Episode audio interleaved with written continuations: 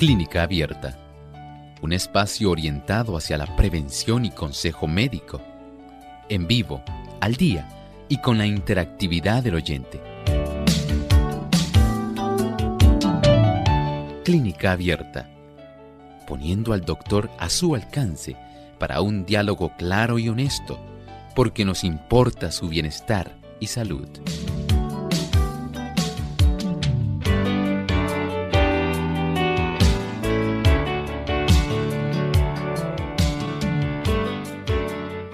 Ha llegado el momento de usted hacer su consulta en nuestro programa de clínica abierta. Les invitamos para que se puedan comunicar y participar en esta edición donde hoy usted se convierte en el protagonista. Así que puede comenzar a llamar a través de nuestras líneas telefónicas en los Estados Unidos, el 1866 920 9765 para llamadas internacionales libre de cargos, el 787 como código de entrada, 282-5990 y 763-7100. También usted puede comunicarse localmente en Puerto Rico a través del 787-303-0101. De esta manera, puede llamar al programa directamente durante esta hora y hacer su consulta. También aquellos amigos que nos visitan a través de nuestra página web pueden escribirnos sus consultas a través del el chat. Así que desde ya pueden comenzar a participar.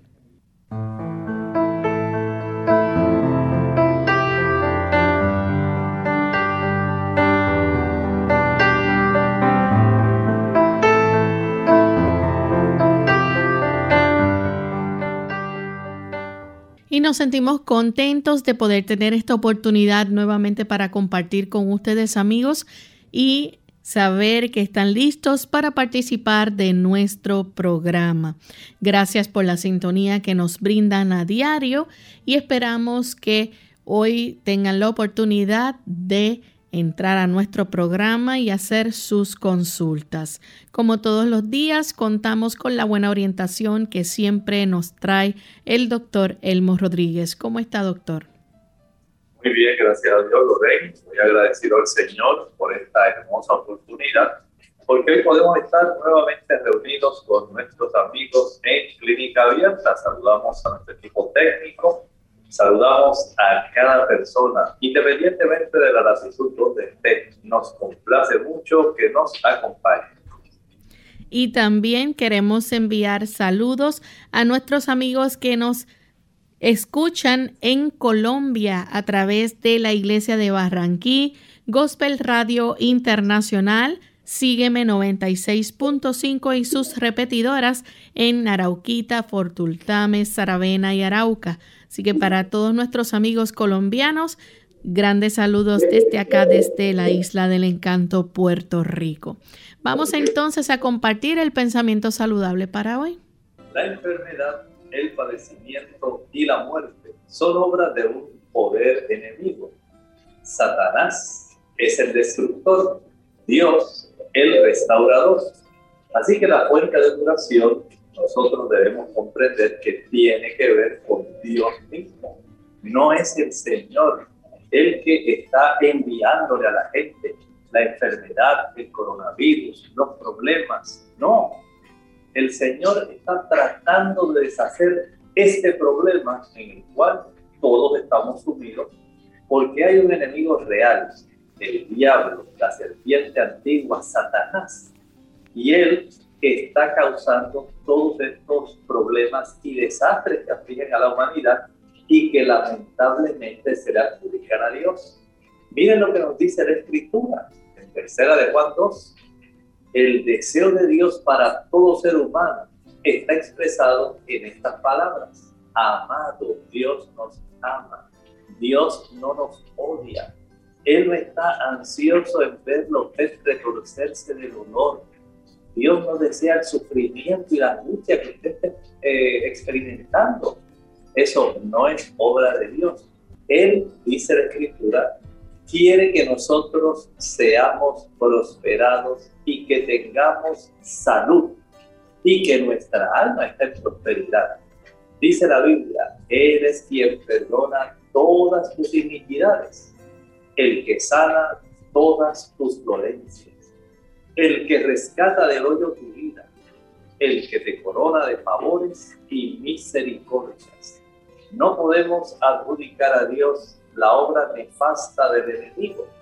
Muchas personas piensan que todo lo que estamos enfrentando en relación a las muertes que se están desarrollando a consecuencia del coronavirus, del sufrimiento, del pesar, de tantas situaciones que afligen la humanidad, tiene que ver porque Dios quiere que así sea, no Señor. El Señor lo que desea es restaurar todas las cosas. Él lo que más ansía es darnos paz, felicidad, gozo y la vida eterna. El Señor quiere que usted y yo seamos felices ahora y para siempre. Permitamos que Él entre en el escenario de nuestra vida y démonos cuenta cómo el Señor ansía para nosotros lo mejor. Gracias, doctor, por esas palabras. Vamos entonces a comenzar con las llamadas de nuestros amigos oyentes. Ya tenemos lista a María. Ella se comunica del pueblo de Caguas. Adelante, María. Este, buenos días. Este, es para preguntar. Yo tengo el, el potasio me salió en 570 y me quitaron casi todo lo de, de comer. Entonces yo me estaba haciendo un jugo de remolacha, zanahoria y este pinaca. Y como me lo dejé de tomar, por lo que me dijeron, pues ahora la hemoglobina me baja. ¿Qué puedo hacer? Muy bien. Vamos entonces a ayudarla. Mire, recuerde que cuando usted prepara zumos o jugos, que son de vegetales o de frutas, el potasio se va a elevar. Recuerde que estamos concentrando antioxidantes, vitaminas y minerales. Y el potasio es un mineral que no debiera estar mayor de 5. Usted tiene 5.7.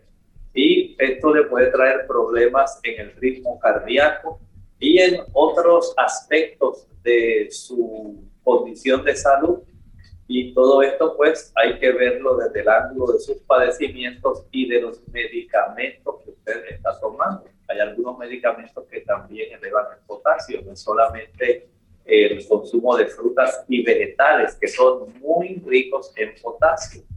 Desde ese ángulo entiendo que usted, tal como expresa, sí tiene su problema de hemoglobina, pero usted ahora puede comer lentejas Puede comer las espinacas, no las concentre en un jugo, ni las remolacha. Coma más espinaca, no la concentre. Eh, puede comer la remolacha, no es lo mismo comerse media remolacha que comerse un jugo que contenga la remolacha concentrada. Desde ese aspecto, la presencia de la fibra también es muy importante porque facilita el que se pueda ir asimilando de una manera más estable y menos abrupta que cuando usted ingiere eh, este tipo de productos en forma de jugo. Por lo tanto, si usted tiene que utilizar algún suplemento que lo puede, se lo puede recetar el médico para ayudarle a subir la hemoglobina, si es por deficiencia de hierro, hay tabletas de hierro.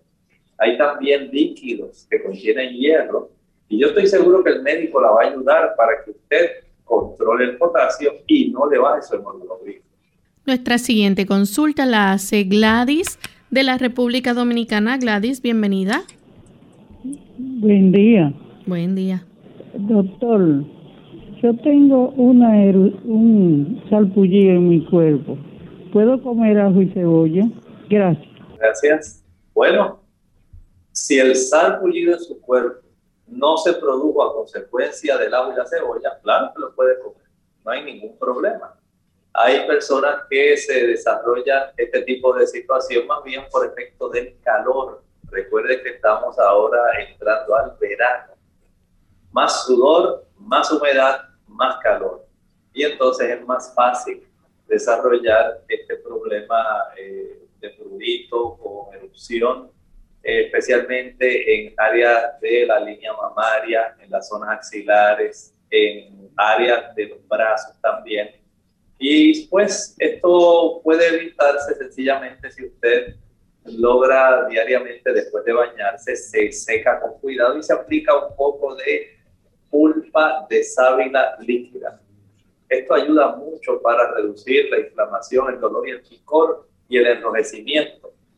Así que ya tiene un buen tipo de ayuda, pero no entiendo que el agua y la cebolla puedan empeorarlo, a no ser que ellos sean la causa que estimulen más el sarpullido. Tenemos entonces a Doris de la República Dominicana. Adelante, Doris.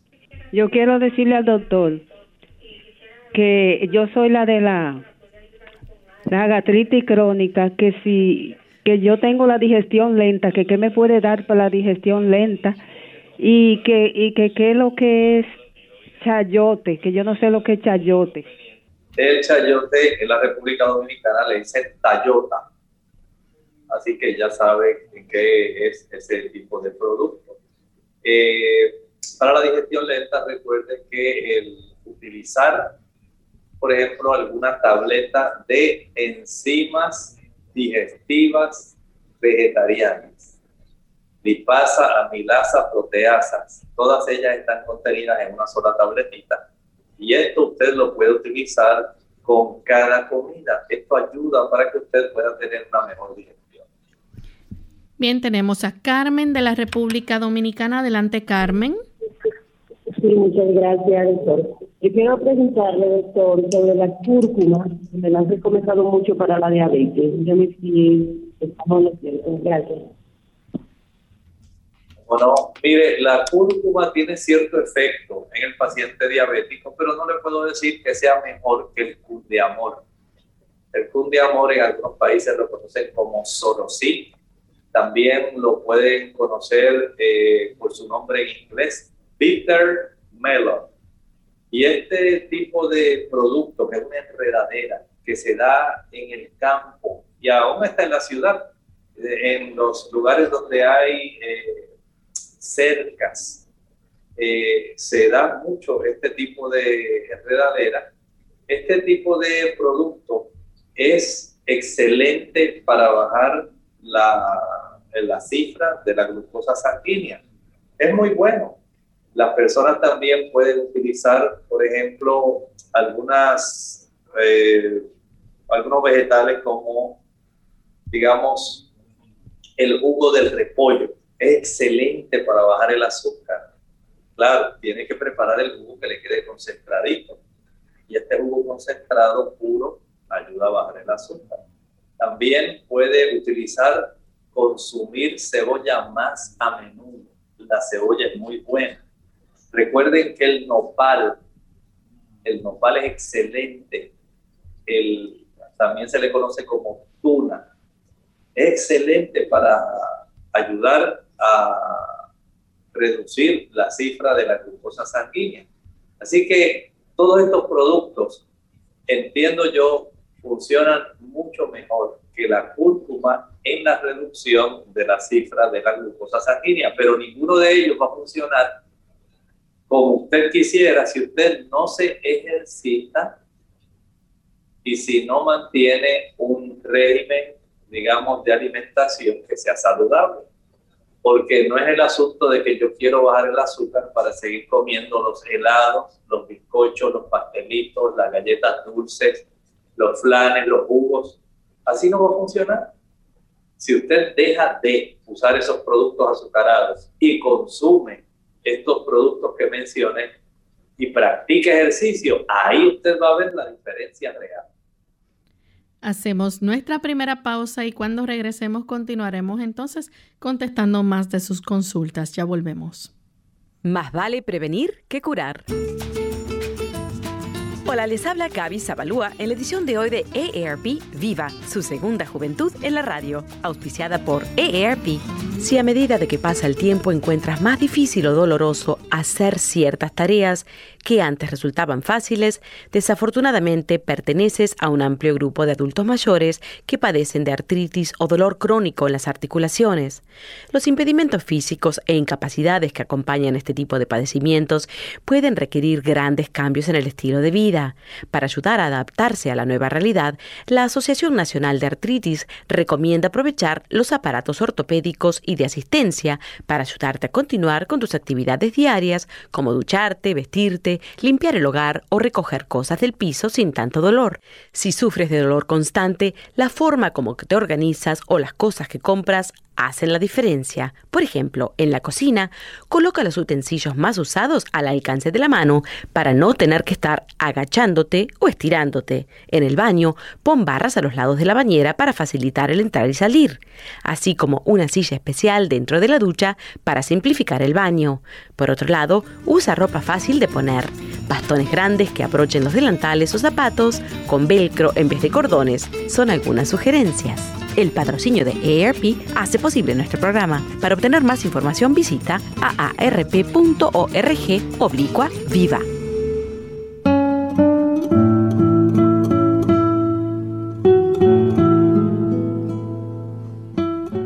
El talento siempre está consciente de su abundancia y no se opone a ser compartido.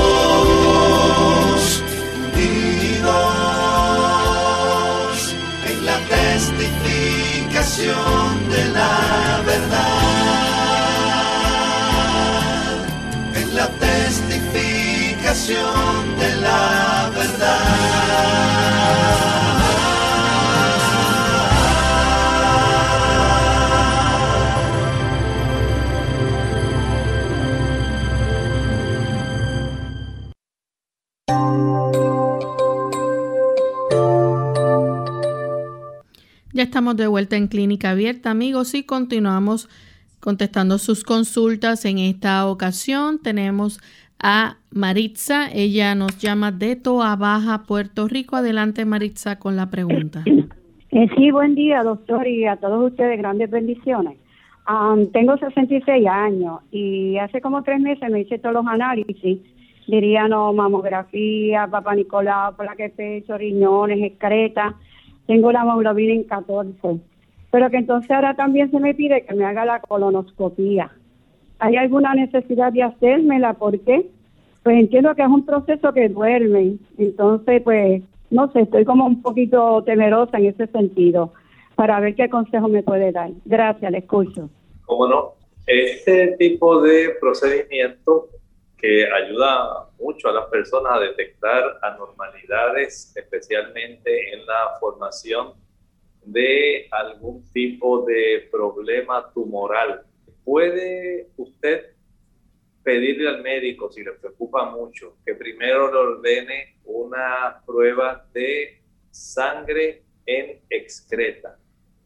Esto es para detectar por ejemplo, hay una mayor probabilidad en desarrollo de cáncer eh, colónico cuando hay cierta cantidad de sangrado en el excremento que normalmente no debiera haber.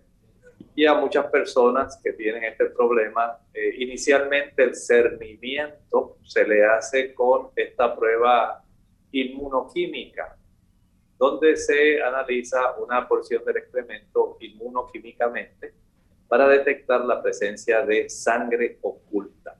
Ahora, si ya esto ha salido positivo, probablemente en dos ocasiones, es muy probable que el médico entonces, eh, indagando cuál es su patrón de defecación, eh, si usted siente algún bulto, alguna masa, si hay una dificultad eh, para usted poder defecar, si usted tiene un patrón de estreñimiento frecuente, si en su familia hay historial de este problema, es entonces aconsejable que pueda entonces eh, ser sometida a este proceso de la colonoscopia, porque pudiera salvar vidas y si saliera negativa, pues no tiene que practicársela, digamos, en un lapso entre 5 a 10 años y pudiera dársela entonces seguimiento con este otro estudio de sangre oculta en el excremento. Nuestra próxima consulta la hace Carmen, ella nos llama de la República Dominicana. Adelante, Carmen. Sí, gracias, doctor. Quisiera saber sobre la cúrcuma, que me la recomendaron para la diabetes. Gracias. ¿Cómo no, Carmen? Eh, esta cúrcuma, como le dije, no es lo más, eh, digamos, el mejor producto para reducir el azúcar. Hay productos como el nopal, que es muy bueno, eh, es excelente. El jugo de repollo, excelente. El consumo de cebolla es muy bueno. El uso del té de amor es muy bueno para que la persona pueda tener también una reducción en el problema de la cifra de glucosa sanguínea. O sea que hay alternativas que son mejores que la cúrcuma para reducir la cifra de la glucosa sanguínea. Tenemos entonces otra consulta. Eh, Miguel de la República Dominicana quiere saber qué productos naturales debe tomar para limpiar de parásitos el estómago. Bueno, primero tenemos que tener claro algo. Hay algunas personas que le se confunden en el aspecto del término parásitos. Y directamente nosotros podemos pensar, por un lado, en parásitos microscópicos y macroscópicos. Por ejemplo, tenemos eh, algunos gusanos, ¿verdad? Y algunos de estos gusanos habitan en el intestino de las personas. Por ejemplo, la tenia saginata, la tenia solium, el ascaris lumbricoides ellos son parásitos, pero también la ameba es un parásito. Tenemos también otros tipos de, digamos, eh, parásitos como la yardia. Y desde ese punto de vista hay algunas personas que también le llaman parásitos, por ejemplo, al Helicobacter pylori. Entonces hay que saber qué, eh, cuál parásito es el que a usted le interesa, porque cada uno de ellos, dependiendo si son de estos parásitos microscópicos o si son parásitos anélidos o platelmintos. Entonces hay una diferencia en cuanto al tratamiento, no es igual. Así que si algún momento usted pudiera clarificarnos y decirnos qué parásito es al que usted se refiere, con mucho gusto le podríamos ayudar. Tenemos entonces a Sonia de Toa Baja. Adelante, Sonia, con la pregunta. Buenos días, me interesaría saber sobre eh, los el hueso, este, la, la hernia, porque la columna vertebral, y yo vi una promoción ahí que de algún producto que, que ayuda hasta la mente también, o sea, fue que hoy por primera vez prendo el canal en televisivo y veo al doctor. Muchas gracias. Mire, el aspecto de las hernias, eh, si es en la espalda, estas herniaciones generalmente no son óseas, es muy raro, una cosa rarísima que eso pudiera desarrollarse, más bien son hernias discales. Y estas herniaciones discales casi siempre lo que afectan o lo que se eventra es el anillo fibroso del disco. Dependiendo de cuán amplia sea esa protrusión de la hernia, entonces así es el tratamiento que se le brinda. Hay personas que sencillamente pueden eh, practicarse algún tipo de fisioterapia, pero hay otras que van a requerir cirugía Y desde ese punto de vista, no puedo decirle que haya un medicamento que pueda curar alguna hernia discal. Tampoco hay medicamentos ni procedimientos, a no ser que sean quirúrgicos, para curar las hernias inguinales o hernias que pudieran ser eh, umbilicales, hernias del ombligo, hernias de la ingle. Generalmente se va a requerir la cirugía para correr. Continuamos entonces con nuestra próxima consulta. Antonia de la República Dominicana. Adelante, Antonia. Sí, hacer una pregunta, doctor. Que en realidad eh, camino, trabajo duro y, camino y a veces se me cansan los pies, me, me duelen los dos pies. ¿Qué será eso? Muchas gracias. Mire, hay varios factores que usted debe tomar en cuenta. Número uno, cuán cómodo es el calzado que usted usa. Si es un calzado pesado, si es un calzado que no está acolchado, que no, no es fácil para sus pies, porque cuando nosotros, por ejemplo, vamos entrando en edad, la cantidad de colágeno se reduce y el acoginamiento de nuestros pies también va a adelgazarse.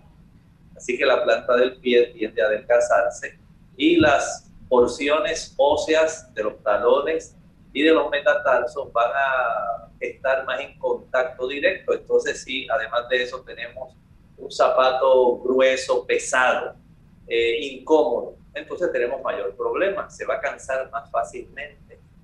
Si este tipo de ajuste, número uno, el acoginamiento del calzado que usted usa, si es cómodo o no es cómodo, si usted está perdiendo en cierta forma el acoginamiento suyo natural de sus pies. Esto también hay otro factor. Si tenemos eh, inflamaciones que se pueden desarrollar en las articulaciones metatarsofalángicas o interfalángicas, pues ya tenemos problemas tenemos razones. Lo mejor que usted puede hacer es cuando usted regrese de trabajar, sumerja sus pies en el agua más calientita que usted pueda. Y un buen baño de pies caliente por 10 a 12 minutos. Luego de esto seca y se va a untar algún tipo de aceite, puede ser de coco, puede ser de ajonjolí. Bien untado, dése un buen masaje en la planta de los pies y después póngase un buen calcetín, una media gruesa. Esto le va a ayudar. También eh, cuando usted vaya a ponerse el calzado, si eh, usted se ha dado cuenta que su tipo de calzado para el trabajo es un calzado que es eh, cómodo, mejor invierta en un par de botas que sean buenas, que sean cómodas, que lo protejan y que tengan buen acoginamiento interno o compre una plantilla acoginada de estas que tienen un tipo de hule con memoria y esto va a ayudar para que usted sienta mucha gratificación y menos problemas de cansancio en pies. Bien, nuestra próxima consulta la recibimos de Carmen desde Bayamón, Puerto Rico. Adelante, Carmen. Um, sí, buenos días. Dios les bendice. Eh, doctor, le iba a preguntar, eh, escuché la anterior de la persona de la colonoscopía. Eh, Yo padezco de estreñimiento, entonces tengo hemorroides y a veces siento que me lastimo y sangro. Esto tendría que ver con sangre oculta. Y me dicen que para esto es bueno tomar y que los probióticos. Le escucho por el radio. Gracias, Dios les bendiga. ¿Cómo no? En realidad los probióticos no van a hacer nada en el aspecto, digamos, de sus hemorroides. Para evitar esas hemorroides, sí, lo primero que debemos hacer es evitar el estreñimiento. Digamos, si usted es una dama que le practicaron cesárea o que le sacaron la vesícula, que le sacaron el apéndice, que le hicieron una laparoscopía para verificar los quistes que tenía en sus ovarios, los procedimientos quirúrgicos facilitan el desarrollo de adherencias. Y las adherencias facilitan el estreñimiento. Por otro lado, vamos a asumir que usted no se ha practicado ninguna cirugía, pero si usted consume poca fibra de celulosa, la fibra de celulosa es la fibra que ayuda a barrer dentro de nuestro intestino. Esa fibra es muy importante. Por ejemplo, cuando usted en esta época de mangos consume mangos, esas hilachas, esas fibras del mango son muy importantes para ayudar a barrer la cantidad de productos que usted consume y le facilita al intestino delgado y grueso el que se mueva más fácilmente ante una menor presión para que pueda salir eh, y moverse de un lado a otro la cantidad de materia fecal que tenemos dentro. El intestino delgado tiene que, digamos, esa materia tiene que atravesar 21 pies de longitud, aproximadamente unos 7 metros en el intestino grueso aproximadamente un metro, tres pies. De esta forma, tenga idea de que básicamente hay que atravesar cerca de 24 pies en todo el intestino y todo eso está muy bien acomodado dentro de la cavidad abdominal. Por eso, si usted come y se va a caminar, usted ayuda para que ese movimiento intestinal sea más efectivo. Si usted desayuna, almuerza y cena. Después de cada uno de esos episodios de comida, vaya y de una caminata de 10, 15 minutos. Suave, un paseo, eso va a ayudar al movimiento. Si además de eso usted puede comer mango, mientras mayor cantidad de fibra usted coma mejor. Pero hay una cantidad de fibra más abundante, por ejemplo, en el mango, en la piña, en la papaya, el uso de las chinas, la naranja, la toronja, el tamarindo es excelente, la ciruela ni se diga.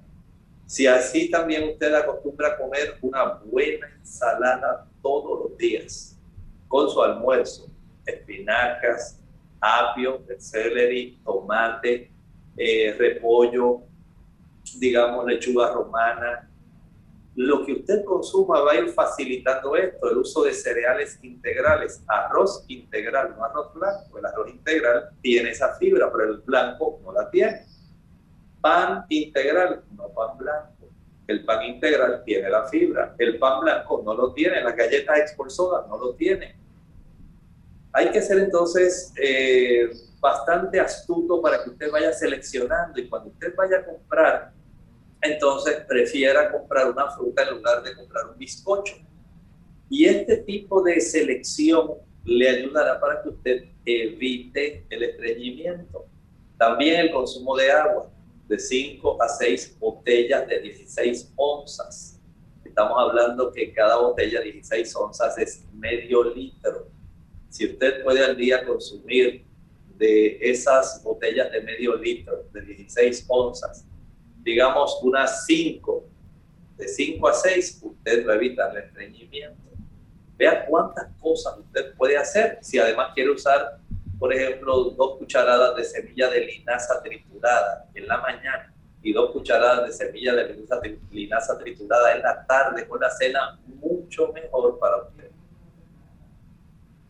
Vamos en este momento a nuestra pausa y al regreso continuaremos con más preguntas.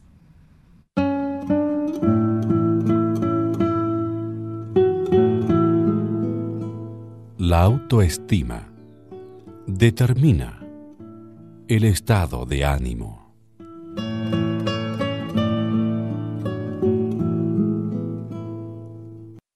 ¿Los cigarrillos light son más perjudiciales? Hola, les habla Gaby Zabalúa Godard en la edición de hoy de Segunda Juventud en la Radio, auspiciada por AARP. ¿Fumás? ¿O solo acostumbras cigarrillos light para que no sean tan dañinos? Cuando era pequeña mi abuela decía que no había peor ciego que el que no quería ver y en el caso del hábito de fumar, este dicho se acerca mucho a la realidad. Muchas personas piensan que los cigarrillos light son menos perjudiciales para la salud o que representan una mejor alternativa para dejar de fumar. Nada más alejado de la realidad. Está comprobado que el riesgo de contraer cáncer en el pulmón es el mismo en fumadores de cigarrillos con bajo contenido de alquitrán, dado que en un intento de recibir la misma dosis de nicotina se fuma mayor cantidad de cigarrillos, se inhala el humo más profundamente y se fuman los cigarrillos hasta la colilla. De la misma manera, lo anterior aplica a los cigarrillos mentolados, que inclusive pueden ser aún más peligrosos. Según la Asociación Americana del Cáncer, el mentol agregado produce una sensación de frescura en la garganta, lo cual disminuye el reflejo de la tos o de la resequedad. En resumidas cuentas, el fumar implica un alto riesgo a sufrir graves problemas de salud y no existe una manera segura de consumir tabaco. El patrocinio de AARP hace posible nuestro programa. Para más información, visite www.aarpsegundajuventud.org www.aarpsegundajuventud.org Unidos con un propósito, tu bienestar y salud. Es el momento de hacer tu pregunta llamando al 787 303 0101 para Puerto Rico, Estados Unidos 1866-920-9765 y llamadas internacionales al 787-763-7100 o al 787-282-5990. Clínica Abierta, trabajando para ti.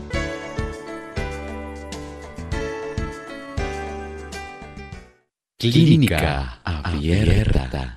Ya estamos de vuelta en Clínica Abierta, amigos, y continuamos contestando sus consultas. En esta ocasión tenemos a Claribel de la República Dominicana. Adelante, Claribel. Sí, buenos días. Yo quiero preguntarle al doctor, eh, yo tengo un problema con mi mamá, mi mamá ha pasado por una serie de enfermedades y ahora mismo está pasando por el tema de que ya no quiere comer nosotros notamos que cuando ella no quiere comer es que ella como que está como un poquito fuera de la realidad y como que casi no nos conoce. Pero eso no está produciendo que ella no quiere comer, nos aplica los dientes y hasta se puede pasar un día entero sin comer. Tratamos de darle suplemento alimenticio, pero igual nosotros comemos. Y eso nos tiene muy preocupados. ¿Qué pudiera hacer con una, un envejeciente en Mire, pudiera recomendarle que trate de adquirir la mejor multivitamina, multimineral que venga en forma líquida. Usted puede ir a la farmacia o puede ir a una tienda de productos naturales y ahí eh, va a encontrar eh, disponibles este tipo de productos que lo que hacen al ingerirse es eh, básicamente tratar de decirle al hígado, tenemos a nuestra disposición aquellos elementos necesarios para procesar mejor los macronutrientes, los carbohidratos, los ácidos grasos y las proteínas. Estos carbohidratos, por ejemplo, los va a encontrar en las papas, la yautía, la yuca, la batata, el arroz. Y también va a haber una buena cantidad de azúcares que también pertenecen a ese ámbito de los carbohidratos, eh, donde podemos obtenerlos directamente de las frutas. Los ácidos grasos los podemos obtener de las aceitunas, las almendras, las nueces, las avellanas, el maní. Y por otro lado, la proteína, eh, por ejemplo, si ella come eh, huevo, pues ahí la saca. Si ella consume pescado, si ella consume pollo, pues de ahí la va a obtener. Si ella es vegetariana, pues de los diferentes tipos de legumbres, garbanzos, habichuelas, frijoles eh, negros, rojos, pintos, gandules. Ahí están.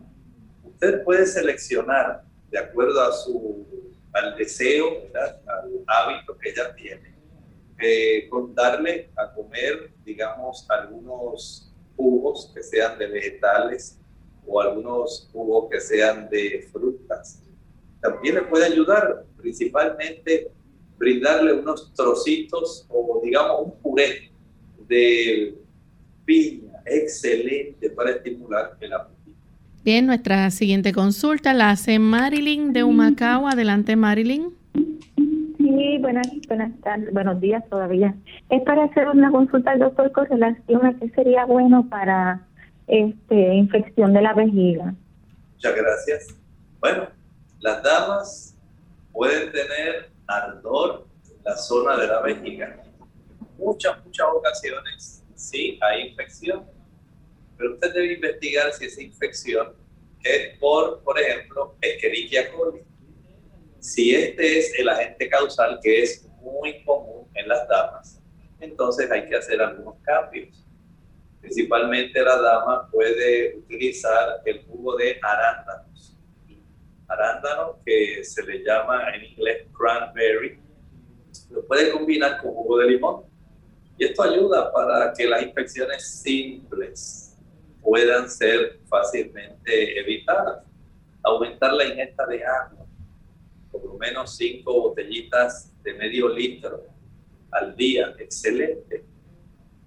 También, dependiendo de cuál sea la situación, en ocasiones se produce un tipo de cistitis que no necesariamente tiene que ver con infecciones.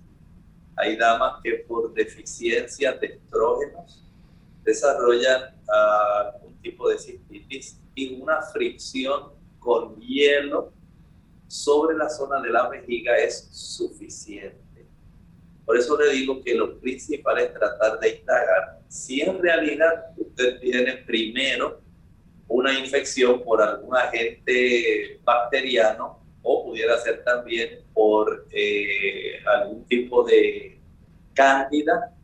Esto pudiera también eh, facilitar ese. Y hay otros otros tipos de bacterias que pudieran estar facilitando el desarrollo de este problema de tanta incomodidad un análisis general de orina y un cultivo de orina es lo básico para que usted pueda saber si en realidad está sufriendo esto o si es sencillamente una cistitis intersticial que ocurre también en las damas. Tenemos entonces la siguiente consulta. Un anónimo de la República Dominicana tiene órganos de su cuerpo que no se desarrollaron bien como los órganos sexuales. Quiere saber si esto es a causa de niveles bajos de testosterona, ya que la voz tampoco cambia. Hay personas que por algunos trastornos, digamos, de genes, eh, algunos por trastornos cromosómicos más bien, trastornos cromosómicos pueden tener este problema.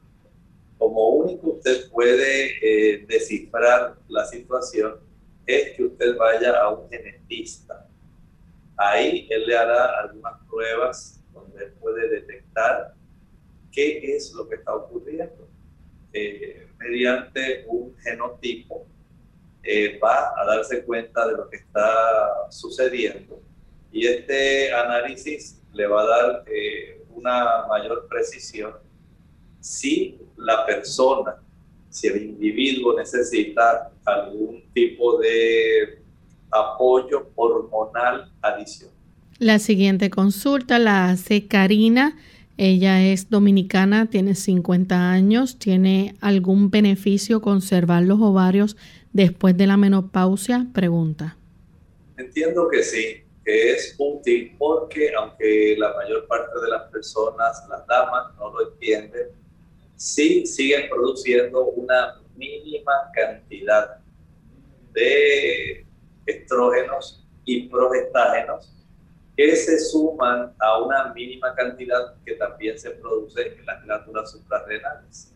Y de esta forma, usted encontrará damas que no tienen ningún tipo de trastornos vasomotores, que no se quejan de sofocos, de calentones, de los sudores, de los bochornos, eh, y que de una u otra forma le ayudan para conservar cierta cantidad de líbido, le ayudan también para conservar una mayor tersura en la piel, eh, conservar eh, también una buena implantación del cabello, para tener menos cambios emocionales.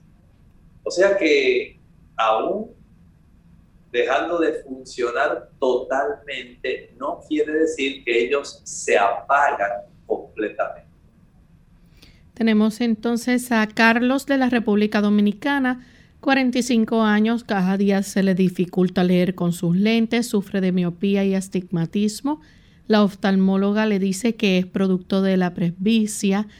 Pregunta, ¿esto se controla o sigue aumentando? ¿Algo que se pueda hacer? Bueno, lamentablemente, Carlos, hay que tomar en cuenta otros factores. Ya a esa edad, algunas personas no solamente por efecto de la falta de elasticidad del lente.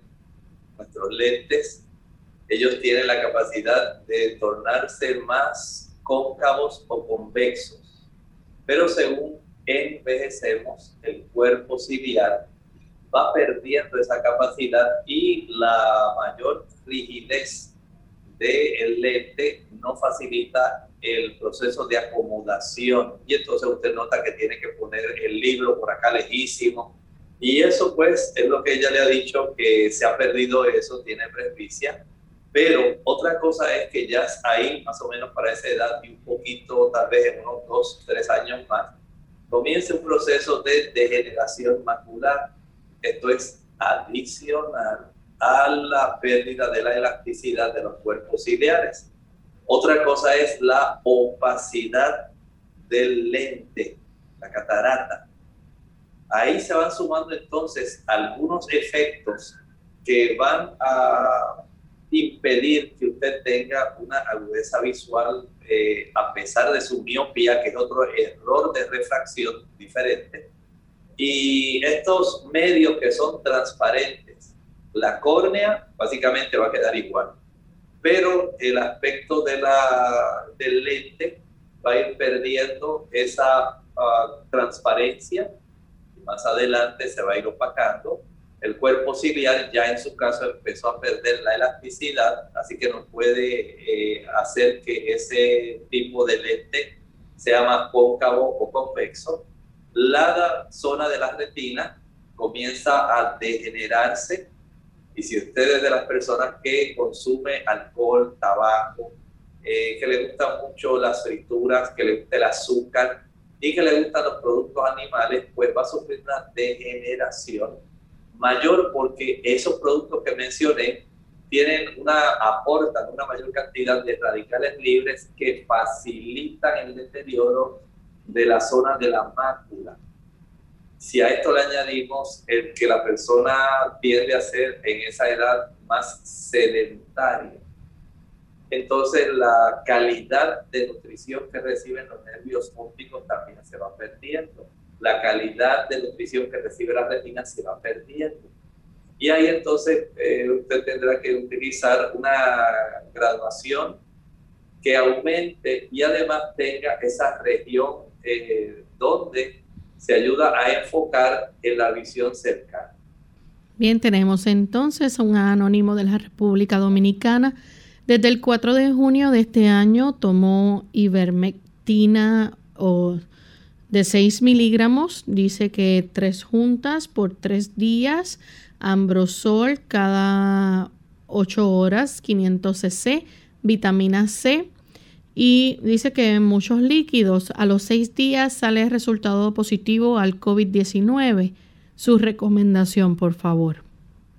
Gracias. El uso de la ivermectina, el ambrosol, la vitamina C, no quiere decir que usted no pueda dar positivo de COVID. Note que no menciona cuál es la prueba que se realizó.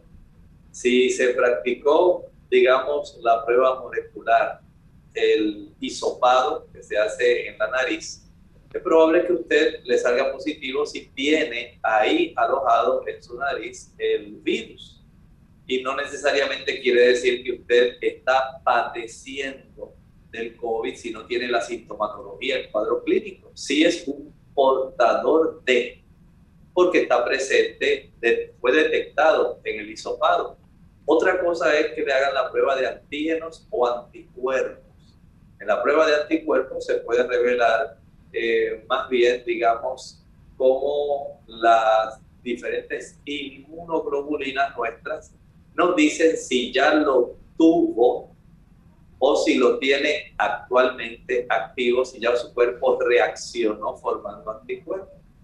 La de antígeno nos va a decir que está presente en su organismo el virus.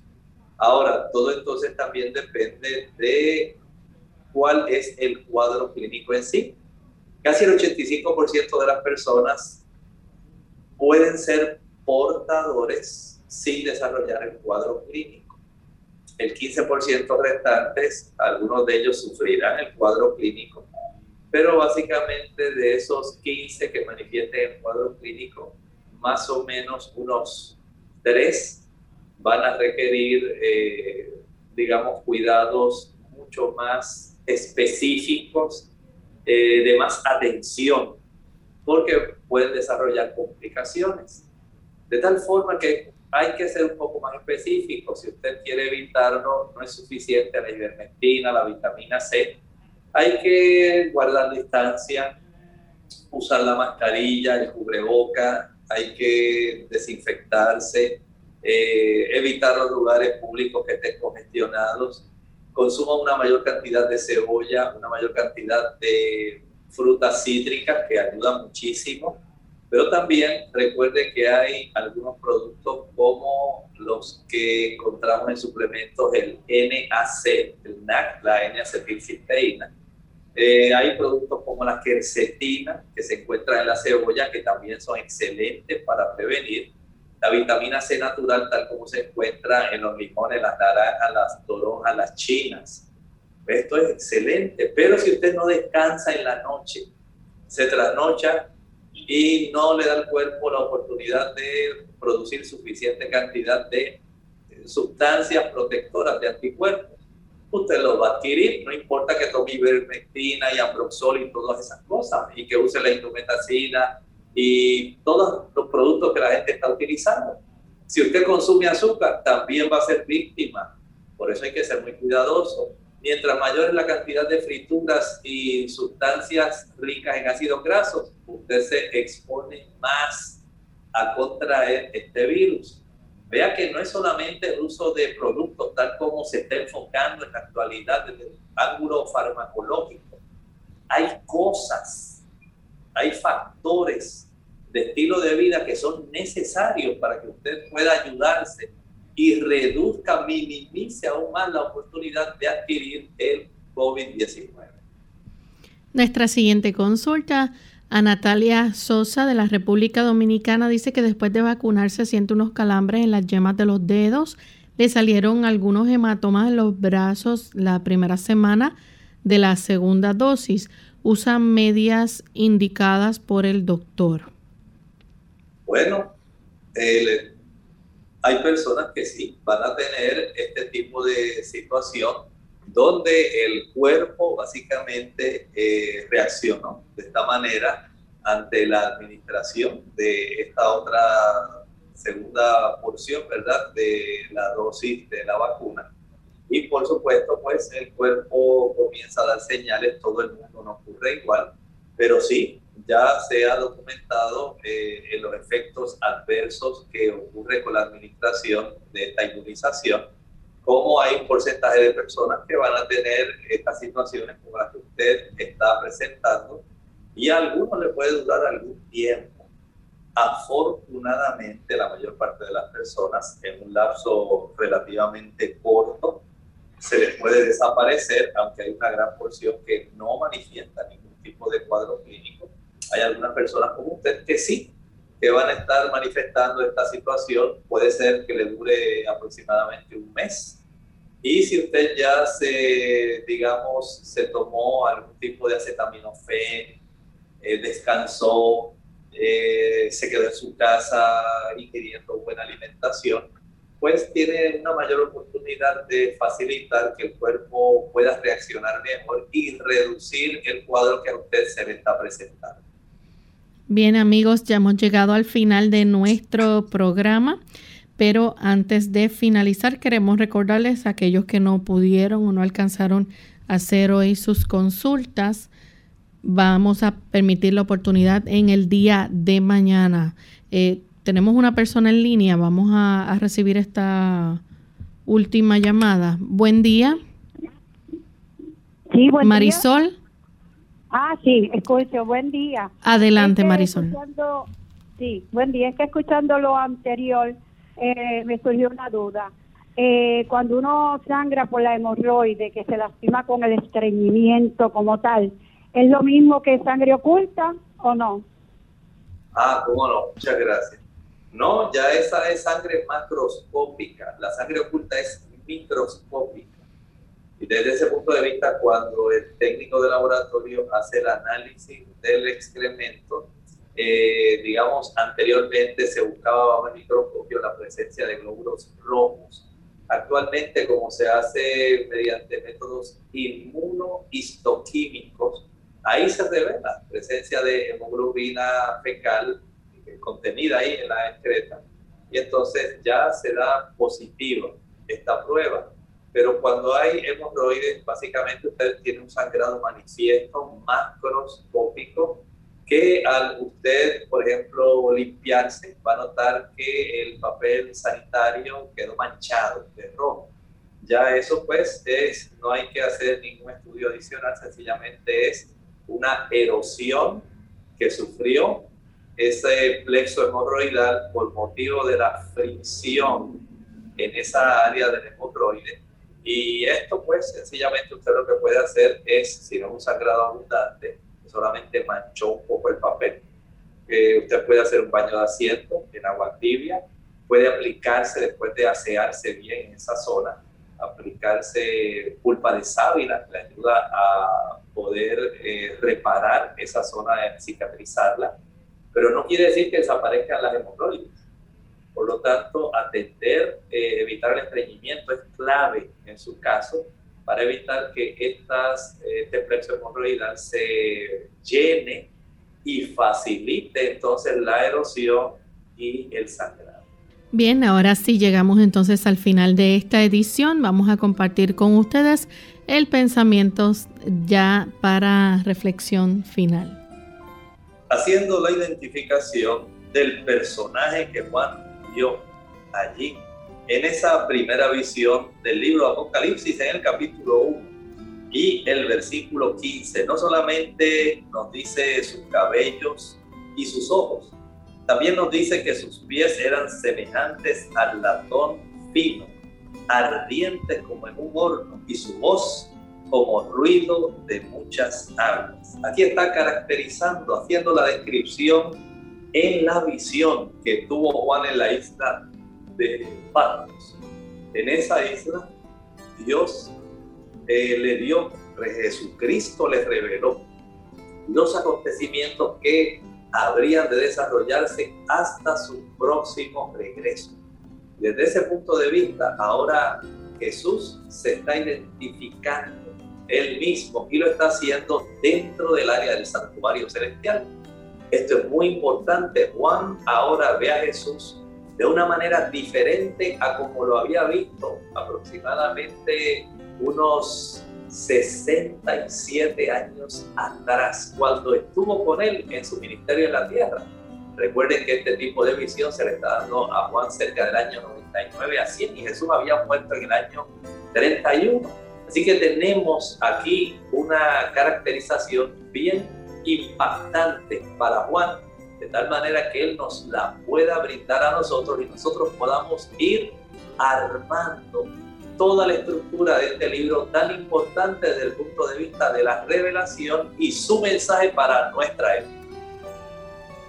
Nosotros nos despedimos y será entonces hasta el siguiente programa de Clínica Abierta. Con cariño compartieron el doctor Elmo Rodríguez Sosa y Lorraine Vázquez. Hasta la próxima.